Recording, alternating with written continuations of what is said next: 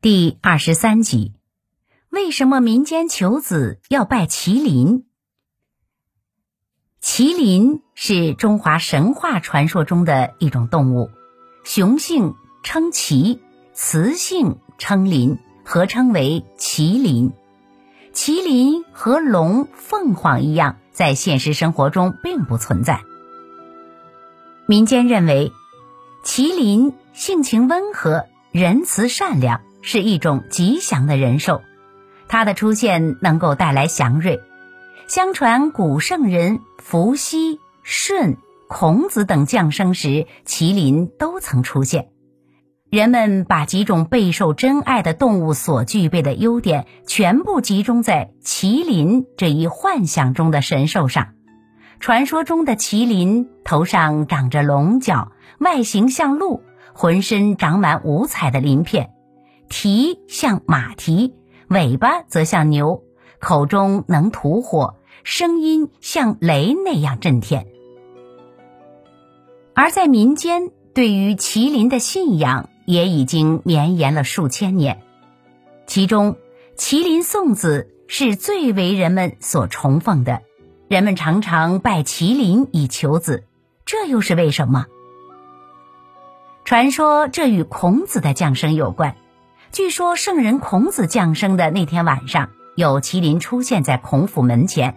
口中吐出玉书，上面写着：“水晶之子，系衰周而速亡。”意思是孔子虽然有帝王的德才，但是并没有继承帝位，所以是速亡。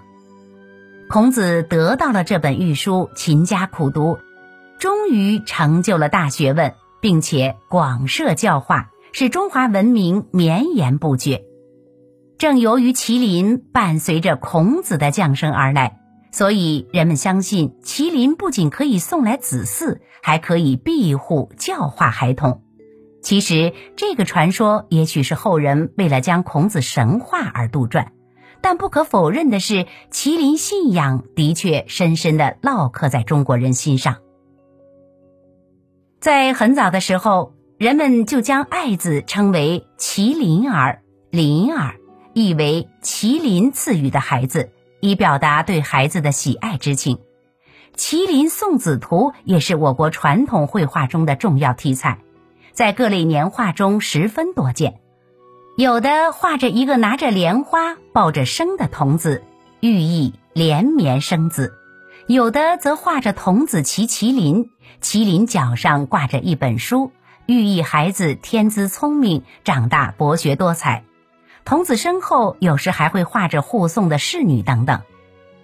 人们不仅在妇女怀孕求子时要祈拜麒麟，婚嫁时也往往把麒麟作为吉祥的信物。《红楼梦》中第三十一回回目为“丝扇子做千金一笑，引麒麟伏白首双星”。这里的麒麟不仅是史湘云佩戴的护身符，也是暗示其婚配的重要物件。另外，人们也将金银铸成麒麟的模样，或在荷包上绣上麒麟图样，挂在孩童身上，祈求麒麟的保佑。此外，人们的岁时活动也有很多与麒麟相关，在湖南的一些地方。人们相信求子就必定要求麒麟，因此每当新年里耍龙灯时，多年不遇的妇女就要在龙灯到达家门口之时送上准备的礼物，让龙在妇女身上环绕一周，或者将龙身缩短，让一个小孩骑在上面，在屋前绕行一周，这就是祈求麒麟送子的寓意了。山东的一些地方也有类似的棋子风俗，还有一些地方，如东莞的客家人，还保留着舞麒麟的传统节目。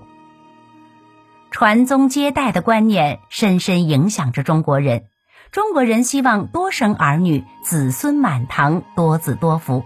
也正是这样，麒麟送子的信仰才能延绵不绝，一代代传承下来。您刚才收听的是《民俗风情·中华文化十万个为什么》，同名图书由中华书局出版。